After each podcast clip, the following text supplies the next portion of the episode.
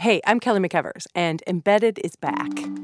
President Donald Trump has no record of public service, but he does have a record in business and on TV. In our latest round of stories, we introduce you to the people who were there as he built an empire and a name. Listen on the NPR One app or wherever you get your podcasts. Un anuncio. Si estás en Nueva York, acompáñanos el jueves 26 de octubre en una noche de historias en audio en vivo. Participarán productores de algunos de tus podcasts favoritos, This American Life, More Perfect, Radio Lab y Latino USA, y por supuesto nosotros, Radio Ambulante. El evento será en inglés. Todo lo que recaudamos es para apoyar a Puerto Rico. Encontrarás toda la información en nuestra página web, radioambulante.org. Gracias por comprar tickets y por ayudarnos a pasar la voz. Bienvenidos a Radio Ambulante desde NPR. Soy Daniel Alarcón. Adelante hay una lancha balsero. Que todavía, sí, balsero. Los que se escuchan son dos cubanos en una lancha. Viven en Florida y probablemente son ciudadanos estadounidenses. Este audio se sacó de un video de YouTube y lo que se ve desde la lancha es un punto negro que se bandea de lado a lado entre las olas. Amigos ahí tratando de llegar, compadre, en una balsa. Son uno, dos, tres, cuatro, cinco, son seis. Seis cubanos que reman sobre una llanta que está a punto de reventarse. Los de la lancha apagan el motor y se acercan a ellos. Dale recto, men, dale recto. Dale recto, que se la ganan, dale recto. Los están guiando para ayudarlos a llegar a los Cayos de la Florida, unos islotes muy pequeños que quedan a solo 90 millas de Cuba. Y aunque quisieran ayudarlos, no pueden, por razones legales que más adelante entenderemos. Nosotros, unos cubanos y no poderlo ayudar, men. No. Qué lástima me da eso. Cuando pensamos en los cubanos llegando a Estados Unidos, generalmente se nos ocurren imágenes como estas. Pero lo que muchos no saben es que miles de cubanos no toman esta ruta por el mar, sino otra, que es bastante más larga. Se trata de una nueva generación de migrantes cubanos que prefiere ir por tierra, haciendo un recorrido igual de peligroso. Entonces, esta semana y la que viene, tenemos dos historias que intentan entender este nuevo fenómeno, porque detrás de este cambio está la geopolítica, el legado de la Guerra Fría y en medio de todo, cientos de miles de cubanos comunes y corrientes que están dispuestos a arriesgar todo para llegar a Estados Unidos. Nuestro productor es Rolando Arrieta. Aquí Rolando. Joan Ellis tiene 37 años. Por mucho tiempo trabajó vendiendo arroz y verduras en un mercado. Vivía en Las Tunas, un pueblo al oriente de la isla. Ganaba más o menos un dólar al día y con eso tenía que mantener a su mamá, a su papá y a una hija. Y eso obviamente no era suficiente. Mi país es maravilloso, lo que realmente yo quería darle más un, o sea, darle más cosas a mi familia y realmente en Cuba la economía no me lo permitía. Ese es el único problema que yo veía en Cuba. Así que en agosto del 2014, Joan Ellis decidió irse de la isla a buscar una vida mejor. Empezó su recorrido por un país que queda al otro lado del continente, Ecuador. Ecuador empezó a convertirse en un país atractivo para la migración cubana desde que el gobierno de Rafael Correa adoptó en el 2008 una política de fronteras abiertas con casi todos los países del mundo y eliminó el requerimiento de visas. Joan Ellis vendió sus cosas y pudo reunir suficiente dinero para comprar un boleto de avión y salir de su país. Y claro, Joan Ellis no ha sido la única. Se estima que más de 20.000 ciudadanos de la isla han ingresado al Ecuador en los últimos cinco años. Miles de ciudadanos cubanos que llegaron al país no regresaron a Cuba y actualmente viven de forma ilegal en el Ecuador. Y eso fue lo que pasó con ella. A los tres meses se le venció el plazo para estar de turista, pero se quedó indocumentada. Me pasé año y medio ilegal y entonces te cogía migración y, y no tenías tus documentos legales y te, te mandaban para Cuba. Entonces, habían cubanos miles que se escondían de la migra, terrible. Pero Ecuador fue bastante duro. Se rebuscaba como podía con tal de enviarle dinero a su familia en la isla y siempre con la idea de llegar a los Estados Unidos. No iba a ser fácil. Tenía que cruzar ocho fronteras ilegalmente. Era una travesía que le costaría más o menos 10 mil dólares, pero para Joan Ellis valió la pena intentarlo. En esa misma época, Joandra, su amiga de la infancia, también salió de Cuba hacia Ecuador, pero su situación era distinta. Ella se fue detrás de su esposo. Unos meses antes, él había entrado a Ecuador como turista, pero como era ingeniero industrial, tenía más posibilidades de quedarse y trabajar legalmente. El esposo de Joandra le compró el boleto de avión a Quito y en abril del 2015 ella salió de Cuba con Arián, su hijo de cuatro años. Pues nada, cuando llegué estaba esperándonos él en el aeropuerto, con su detalle, un ramo de flores, todo, todo muy bonito, muy romántico. Ya instalada en Quito, Joandra también quiso traer a su hermano Raikel y lo pudo hacer. Pero el marido de ella me ayudó a salir. Raikel hizo los trámites necesarios y en julio de ese mismo año también salió para Ecuador dejando a sus tres hijos atrás. Ya en Ecuador, Joanelis, Raikel y Joandra se dedicaban a ganarse la vida como fuera. Joanelis vendía dulces en una cafetería, Raikel vendía pasteles cubanos en las calles de Quito Joandra cuidaba niños, pero sus vidas, que ya eran bastante precarias, estaban a punto de volverse aún más complicadas. La principal puerta de salida de estos migrantes hacia Centroamérica, Ecuador, anunció que impone visas de entrada. A partir del primero de diciembre necesitan una visa para poder viajar a Ecuador. Es una medida que pretende reducir el ingreso de miles de cubanos en el inicio de una larga odisea hasta tierra. Por los, Según el gobierno ecuatoriano, esta nueva restricción se impuso en parte para impedir el tráfico ilegal de migrantes. Raquel, Joanelis Joandra, tanto como miles de cubanos en el país, temían que los deportaran de nuevo a Cuba, donde tendrían que empezar de cero, especialmente aquellos que vendieron todo, incluso sus casas. Joandra y su hijo llevaban cerca de un año en Ecuador. Ella quería sacar el permiso de residencia, así que se fue para la oficina de inmigración a hacer los trámites. El mismo día que estaba yo en migración, recogió y se fue. Se refiere a su esposo, es decir, ese día la abandonó. Se fue con otra mujer que había conocido meses antes. Joandra entonces se quedó con un hijo de cuatro años en un país que no era el suyo. Por lo menos estaba acompañada de su hermano Raikel y su amiga Joanelis, pero ninguno de los tres tenía trabajo fijo. Un día de enero del 2016, Raikel le dijo a su hermana: Yo le dije, mañana recoge los cheles y nos vamos. No, tú estás loco, él me llama, tú estás loco, le estoy diciendo que recoja los cheles. Los cheles, o sea, las maletas. La salida fue una cosa de momento, ni yo Andrés sabía, porque yo soy así, yo soy un loco. Así nomás, relámpago. Te estoy diciendo que recoja los cheles, que nos vamos, mami. Aquí no nos podemos quedar. Raikel y Joandra vendieron todo lo que tenían en Quito y le pidieron dinero prestado a su madre que había emigrado a Madrid unos años antes. Juntaron cerca de 5 mil dólares entre los dos. Joandra no podía imaginarse el camino que venía, pero tenía que explicárselo de alguna manera a su hijo Arián. Pues mi idea para Arián fue decirle que íbamos a cambiar de lugar, que íbamos a dar como un paseo, una excursión. Eso fue lo único que se me ocurrió para que él, pues, es que los niños no tienen conciencia del peligro ni, y no quería que, que, esto le afectara tanto. A los tres días de haber tomado la decisión, se fueron de Ecuador con un grupo de cubanos. El plan, caminar, coger buses, lanchas, avionetas y lo que fuera necesario para llegar primero a Colombia, luego a Panamá, seguir a Costa Rica, Nicaragua, Honduras, Guatemala y de ahí a México para cruzar la frontera y finalmente llegar a los Estados Unidos. Pero sin documentos, pues nada es tan simple. Ya, Ecuador, cuando tú sales ya, Ecuador, ya, ya tú eres un indocumentado. Tú eres un indocumentado porque, porque si a ti te pasa algo, ah, bueno, tú saliste de Cuba, papi, si te moriste, bueno, no hay problema, no hay una, un, por ejemplo, una cosa que te van a decir, ¿y dónde está el cubano que se me fue de aquí? A mí me importa si se murió que se murió. ¿Me entiendes? Entonces ya desde que tú sales, tú tienes la vida un hilo.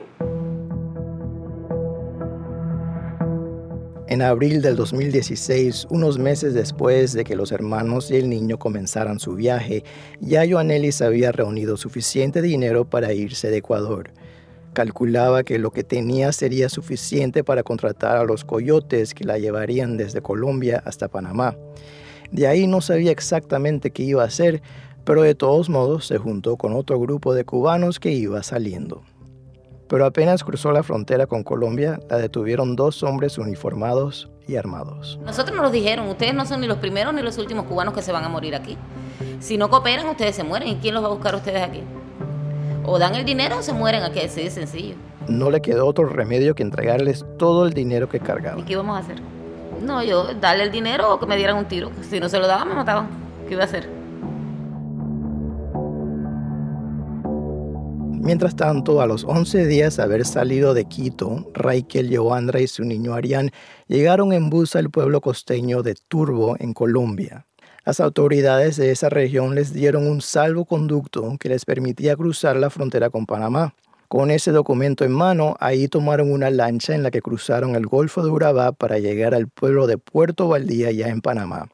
De ahí los guardias fronterizos panameños les dieron un permiso para ingresar al país con tal de que no se quedaran y siguieran su camino. Puerto Valdía es un pueblito de tránsito rodeado por una de las selvas más imponentes y densas de América Latina, el tapón del Darién. Pero para ellos la selva no era un problema porque tenían otro plan. Nosotros en Obardía cogíamos la avioneta, ya eso lo sabíamos de antemano porque, tú sabes, las cosas se van corriendo y sabíamos que había una avioneta que salía, que había un vuelo regular, que había un vuelo charter. Era un vuelo directo hasta la ciudad de Panamá y costaba como 200 dólares. Pensaban que iba a ser una estadía corta en Puerto Valdía, pero ahí se encontraron con miles de migrantes como ellos. Era un embotellamiento de cubanos que también venían de Ecuador y todos esperaban la misma avioneta. Se suponía que había un vuelo diario, pero una vez ahí, Raikel y Joandra se enteraron que no, que en realidad la avioneta solo salía una vez al mes y no había ninguna garantía de que pudieran tomar el siguiente vuelo. Y con cada vuelo perdido, la desesperación aumentaba. Algunos se cansaban de esperar y se iban a pie por la selva.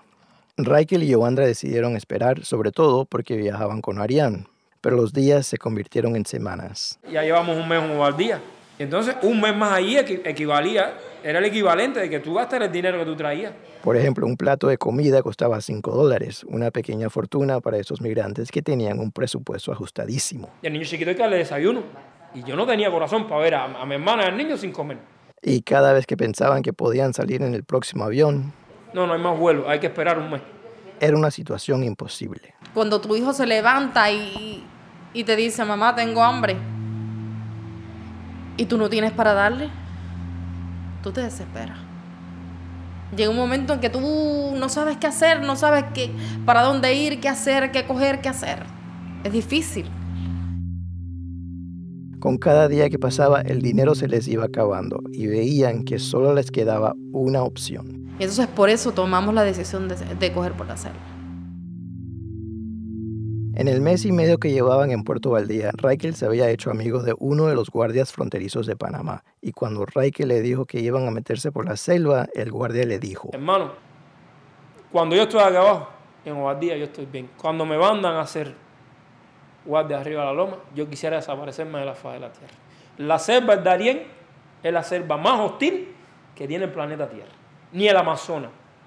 Pero ya no podían aguantar más. Por eso, cuando el guardia, amigo de Raike, le preguntó si sabía lo que estaba a punto de hacer, Raike le contestó: Tengo que hacerlo, hermano. Yo no puedo seguir aquí, no puedo perder más tiempo. Y le me dijo: tráeme una mochila. Y me llenó la mochila de comida: de lata de carne, leche para el niño. Y con eso arrancaron. Para hacer el cruce por la selva, un grupo de 40 cubanos se unieron y le pagaron 30 dólares por cabeza a un guía. Y rápidamente se dieron cuenta de que todo lo que les habían contado sobre esta selva era cierto. Unas horas después de empezar el viaje, se enfrentaron al primer obstáculo. La primera loma subimos le decían la loma del ángel, según los guías que conocían esa zona, porque las nubes pasaban por la mitad de la loma.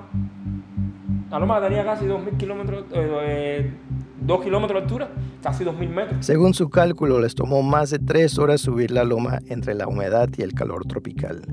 Una vez llegaron a la cima, Raike grabó un video con su celular y ahí se puede ver a Arián sentado en las piernas de Johandra. Todos en el grupo se ven sudados y exhaustos. Ya en la punta de la loma. Ahí, saluda a la cámara, papá. Ahí. ahí, ya ven los zapatos, los zapatos. Espérate, espérate, espérate. Miren pues. Los zapatos estaban totalmente llenos de barro. Se nota que fue difícil subir y en medio de las caras largas de los adultos sale Arián sonriendo de oreja a oreja, saludando a la cámara. Un esfuerzo, un sacrificio para llegar a los Estados Unidos, caballero. Y miren esto. A la altura que estamos. A la altura que estamos. Imagínate que estamos por arriba de las nubes. Y esto era solo el comienzo. Aún faltaban tres días más en la selva.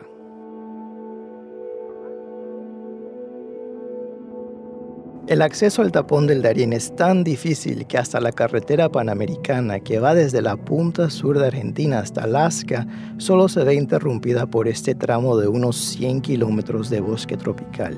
Cada día era una lucha, serpientes venenosas, arañas, tigrillos, jaguares, cocodrilos. La selva estaba llena de peligros y ellos no estaban preparados para enfrentarlos porque ni algo tan sencillo como repelente para los mosquitos cargaban. Avanzaban a machetazos, barro, matorrales, caminos estrechos que bordeaban precipicios y ríos vírgenes de aguas bravas. Pero las amenazas no solo venían de los animales y la naturaleza. Era un área donde había personas armadas involucradas en el narcotráfico y el contrabando. No todos los guías eran confiables y había otros que se aprovechaban de los migrantes. Mientras tanto, Joanelis pudo llegar a Puerto Valdía en Panamá y de ahí también optó por irse por la selva.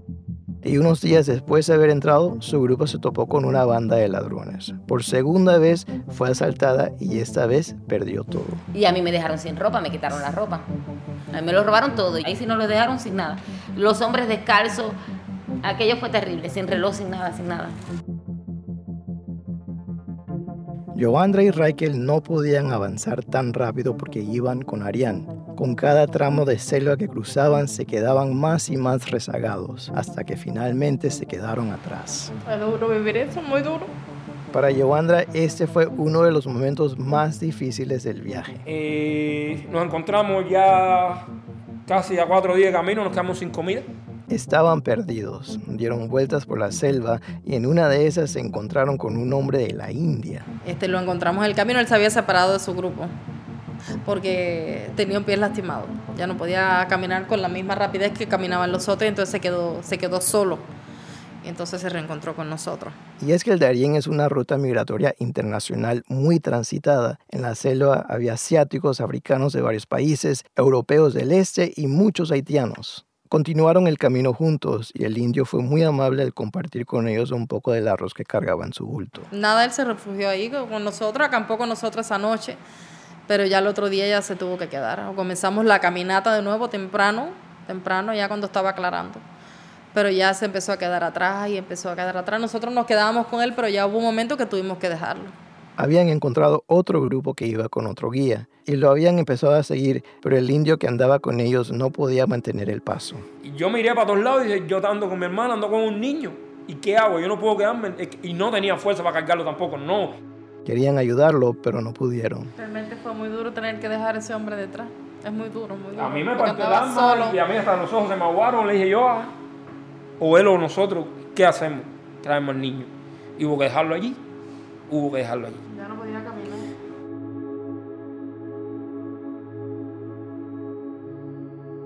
Ya llevaban casi cinco días caminando cuando les tocó escalar una montaña más. Le dicen adiós mi pueblo y Raikel se acuerda que era aún más difícil que la primera loma. Después el guía nos hizo el cuento que le dicen adiós mi pueblo por la cantidad de personas que se habían matado en ese paso. Era un paso casi de 502 metros. Un farallón de piedra. Un farallón de piedra donde había un borde que no tenía más de, un pie y medio de, de ancho Además estrecho, era muy empinado con una caída de 500 metros hacia abajo. Los cubanos del grupo tuvieron que hacer una cadena humana y pasaron a Arián de brazo en brazo. Así fue como lograron que cruzara. Al final acabaron todos exhaustos y Arián más que todos. El niño estaba dando señales de que ya no podía más.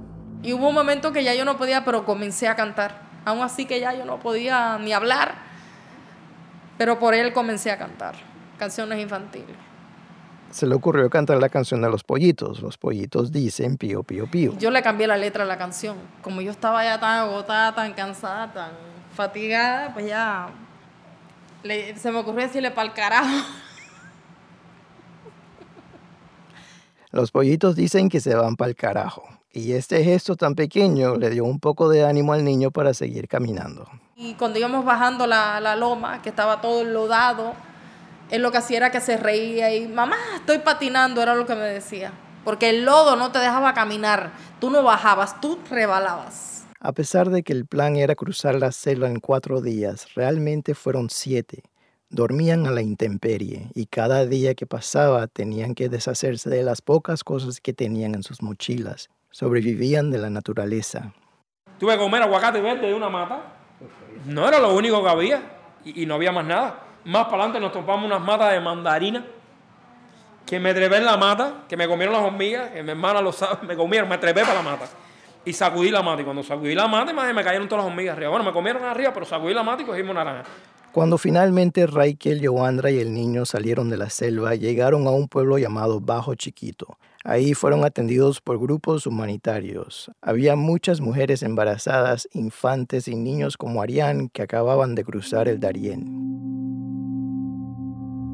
El grupo de Joanelis también se perdió en la selva. Les tomó seis días llegar a donde estaban Reikel, Joandra y Arián.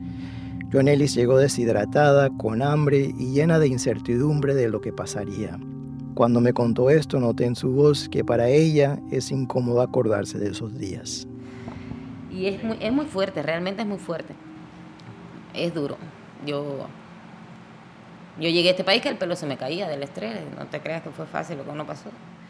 Estaba en la fila donde le daban comida a los que salían de la selva cuando se reencontró con su amiga Joandra. Felices de volverse a ver, decidieron seguir el viaje juntas. Pero había un problema. Porque realmente éramos muchos cubanos y ellos no tenían realmente dónde meternos. O sea, ¿cómo acomodarlos? Los de inmigración les dieron catres para que durmieran al aire libre a los cubanos que estaban llegando desde la selva. Pero como dijimos antes, los cubanos no eran los únicos ahí. Habían hindúes, habían de africanos, donde quiera. ¿Ves? De ahí entonces era donde ellos nos daban como alojamiento ahí y y de ahí nos, nos, mandaban para los distintos lugares, o sea, porque los africanos tienen un proceso, los cubanos tienen otro. Durante el recorrido por el Darién, todos los migrantes habían sido iguales, pero ahora que estaban del otro lado, los cubanos recibían un trato preferencial, mientras que los migrantes de otros países eran detenidos temporalmente y posiblemente deportados, a los cubanos los pusieron bajo la protección del Estado de Panamá. Un beneficio que ningún otro grupo de migrantes tenía. Luego de la pausa, exploramos lo que significa ser un migrante privilegiado y cómo eso se ve reflejado en la historia de cubanos como Joandra, Reikel, Joanelis y Ariane. Ahora volvemos. Hey, I'm Kelly McEvers, and Embedded is back. President Donald Trump has no record of public service, but he does have a record in business and on TV. In our latest round of stories, we introduce you to the people who were there as he built an empire and a name. Listen on the NPR One app or wherever you get your podcasts. Antes de la pausa estábamos oyendo la historia de cuatro cubanos que cruzaron una de las selvas más difíciles del mundo con la esperanza de llegar a los Estados Unidos.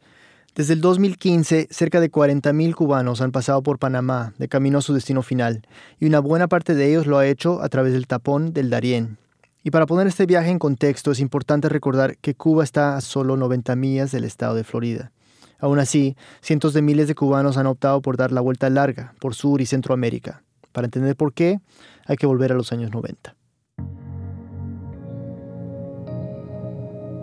En ese tiempo Cuba estaba en medio de lo que se conoce como el periodo especial. Se cayó la Unión Soviética, se acabó la Guerra Fría y se acabó también toda la ayuda económica que los soviéticos enviaban a la isla. Fueron años difíciles y la revolución cubana seguirían luchando y seguirían resistiendo. Todo escaseaba. Muchos cubanos pasaban hambre y estaban desesperados. En un reportaje de la televisión pública danesa, hecho en 1994, se entrevista a varios cubanos que decidieron irse del país, cubanos como este. El cubano no pide luz, el cubano pide lo elemental, pasta cepillo. El entrevistado es un hombre joven que se ve muy flaco, hasta desnutrido, lo entrevistan frente al mar. A su alrededor, docenas de cubanos se dirigen al agua en embarcaciones caseras, hechas con maderas viejas y neumáticos amarrados con sogas. Lo elemental que no tenemos en este país nos falta, por, no solamente por el, por el bloqueo americano, eso influye, pero por el bloqueo de nosotros mismos que tenemos acá adentro, por el sistema que no funciona. Esa es la realidad. La crisis del periodo especial estaba llegando a su momento más difícil. Más de 35.000 cubanos como él se lanzaron al mar en el verano del 94. Los que trataban de irse de esta manera eran conocidos como balseros e intentaban llegar a Estados Unidos porque ese gobierno les permitía entrar legalmente y convertirse en residentes permanentes un año después de haber llegado. Las salidas por mar eran ilegales, claro, pero había demasiados balseros lanzándose al mar a la misma vez, tantos que el mismo Fidel Castro les abrió las puertas para que se fueran. Nosotros nos sentiremos en el deber de darle instrucciones a los guardafronteras que no obstaculicen ninguna embarcación que quiera salir y con esta decisión, Castro lograba dos metas, deshacerse de un problema social y crear una crisis humanitaria para su enemigo de siempre, los Estados Unidos. We have also kept the pressure on Cuba by maintaining a tough embargo policy. Para reducir la entrada descontrolada de tantos cubanos a la Florida, el presidente Bill Clinton en el 95 decretó que todos los balseros interceptados por mar serían devueltos a Cuba. Pero los que sí lograran poner un pie en tierra estadounidense se podían quedar.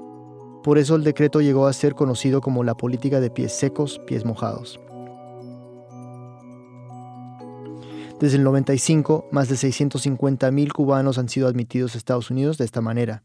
Pero otros 40.000 balseros han sido devueltos a Cuba, al ser interceptados por la Guardia Costera estadounidense.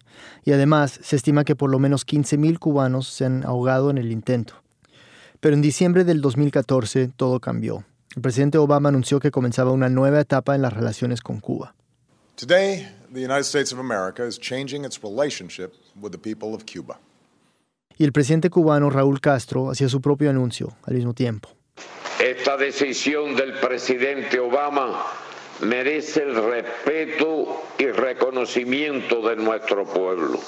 Y esto era solo el comienzo. Luego Barack Obama iría a la isla en marzo del 2015 y después el 20 de julio Estados Unidos y Cuba reabrirán sus embajadas. Se pone fin a 54 años de ruptura de relaciones diplomáticas con Cuba. Los países restablecen formalmente sus relaciones. Y aunque los noticieros mostraban que muchos cubanos recibían la noticia con optimismo, esto es correcto para ellos y correcto para nosotros. También hubo muchos que apenas escucharon el anuncio, pensaron que muy posiblemente su estatus como migrantes privilegiados se podía acabar en cualquier momento y entonces empezó un nuevo éxodo. El recorrido ilegal de cubanos por países latinoamericanos en su afán por alcanzar tierras estadounidenses no se detiene. Y ya no era por mar que entraban, sino por tierra. Esta era la manera más segura de poner los pies secos en Estados Unidos y poder entrar legalmente. Colombia, Panamá, Costa Rica, Nicaragua, Honduras y Guatemala, entre robos por A partir del 2014, esta fue la ruta que trataron de seguir cubanos como Reikel, Joandra y Joanelis.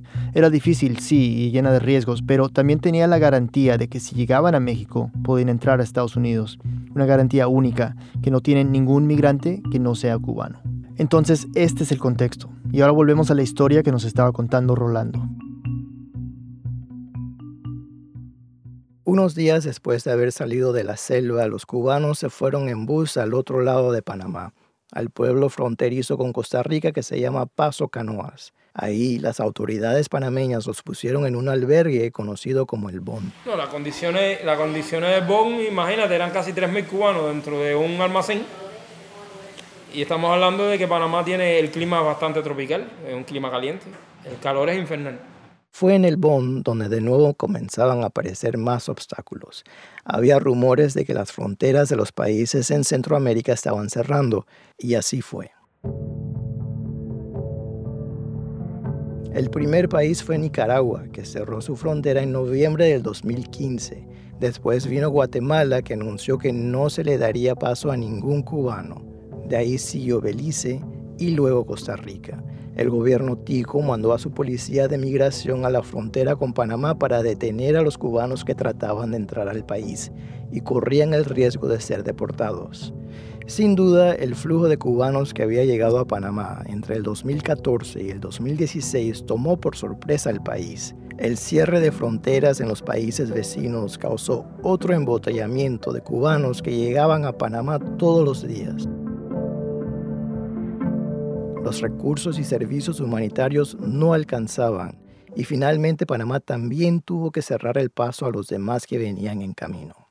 Mientras tanto, en el albergue donde se encontraban varados algunos cubanos que viajaban con niños, recibieron ayuda de vecinos panameños.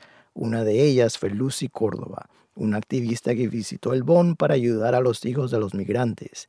Le decían la maestra, y Arián enseguida se encariñó con ella.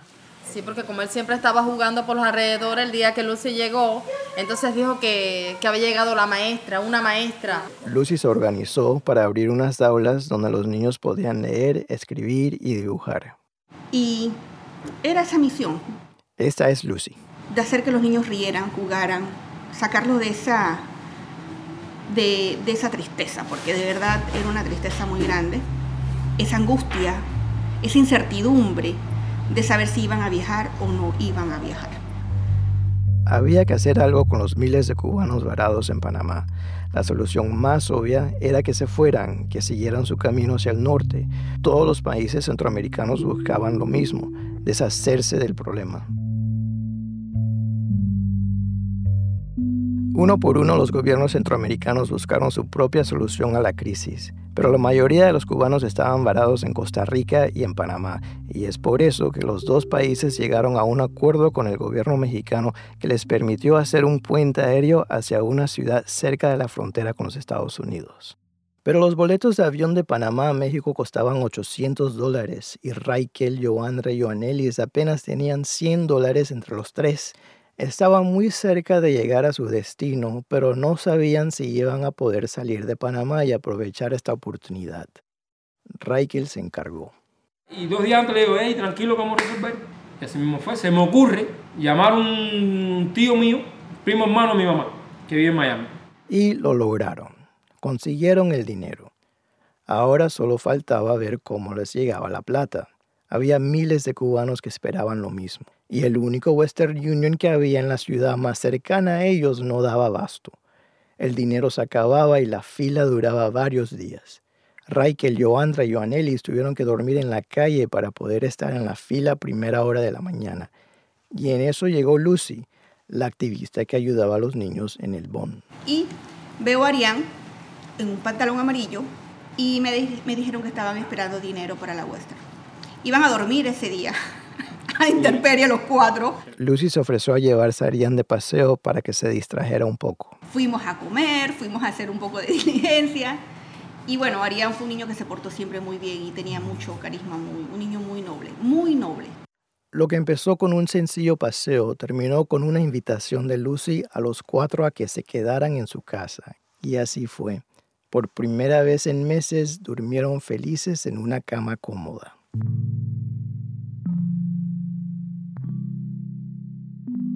El 13 de mayo del 2016, Joanelis, Joandra, Raikel y Arián pudieron finalmente montarse en un avión rumbo a México. Habían pasado más de cuatro meses de haber salido de Ecuador. Y mis últimas palabras fueron, este, o sea, me viré para mi hermano y, y dije, muchas gracias Panamá. Fue algo muy emocionante, realmente porque estaba muy agradecida, pero como le dije también sabía que quedaban muchas personas detrás que no iban a tener la misma suerte que nosotros. Y eso es muy duro.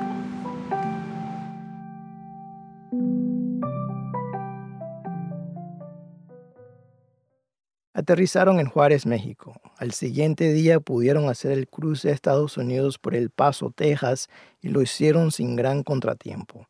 Del lado de Estados Unidos les dieron permiso para entrar al país. El trámite con los agentes fronterizos duró menos de 24 horas. Y me sentía hasta orgulloso de mí mismo porque, porque, porque vi que, que, todo el sacrificio que, que, habíamos hecho había, había resultado, que lo habíamos logrado, que nada fue en vano, que todo lo que pasamos tuvo sus su frutos. Cuando el grupo de cubanos pasó sobre el puente hacia la ciudad del Paso con sus banderitas cubanas, sucedió algo muy inesperado, algo casi inexplicable si entiendes algo sobre la migración en Estados Unidos, sobre la retórica que se usa para hablar de migrantes latinoamericanos. Raikel me cuenta que los carros que pasaban bajaban las ventanas y les gritaban, Bienvenido, bienvenido, bienvenido, Cuba, bienvenido, bienvenido, que lo habíamos logrado, bienvenido. Son libres, son libres, así sí. Yo viví cerca de este puente en El Paso por varios años y créanme que este tipo de recibimiento no es normal. Unos meses después, en agosto del 2016, Joanelis, Raikel, Joandra y Arián terminaron en un pueblo de Kansas que se llama Emporia, casi en el centro de los Estados Unidos. Después de haber tratado de empezar una nueva vida en Miami, el tío de Raikel le recomendó que se mudara para Emporia, donde es más tranquilo y el costo de vida no es tan alto. Y ahí fue donde yo los conocí, en el pasado mes de julio, cuando llegué a su casa. Y no fui solo, sino con una persona muy importante para ellos.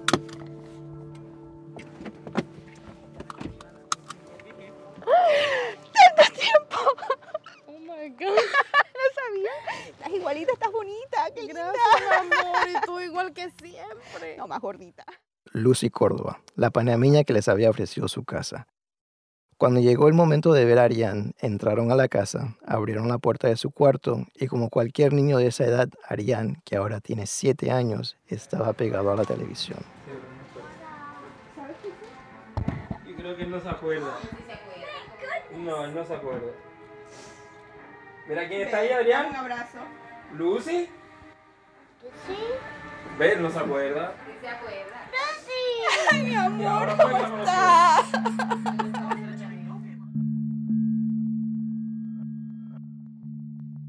En Emporia, los tres adultos del grupo trabajan en un taller de carpintería donde ganan 16 dólares la hora.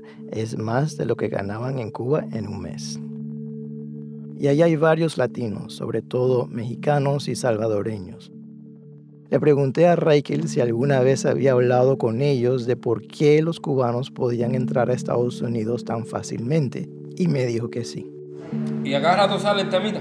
Raikel me explicó que sus compañeros latinos a menudo les sacan en cara que él y las cubanas tienen permiso para trabajar, mientras que ellos, que llevan años allá, aún tienen que vivir como indocumentados. Y yo se lo digo, yo no tengo culpa.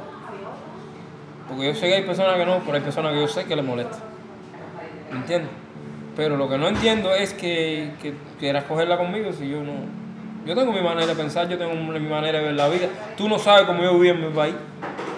¿Me entiendes? Porque tú eres un país subdesarrollado igual que el mío, pero tú cobras a 6 dólares al día, que eso no lo cobra nadie en Cuba. En Cuba es 10 dólares al mes. Para Raikel estaba muy claro, si ellos tuvieran el mismo privilegio, sin duda harían lo mismo.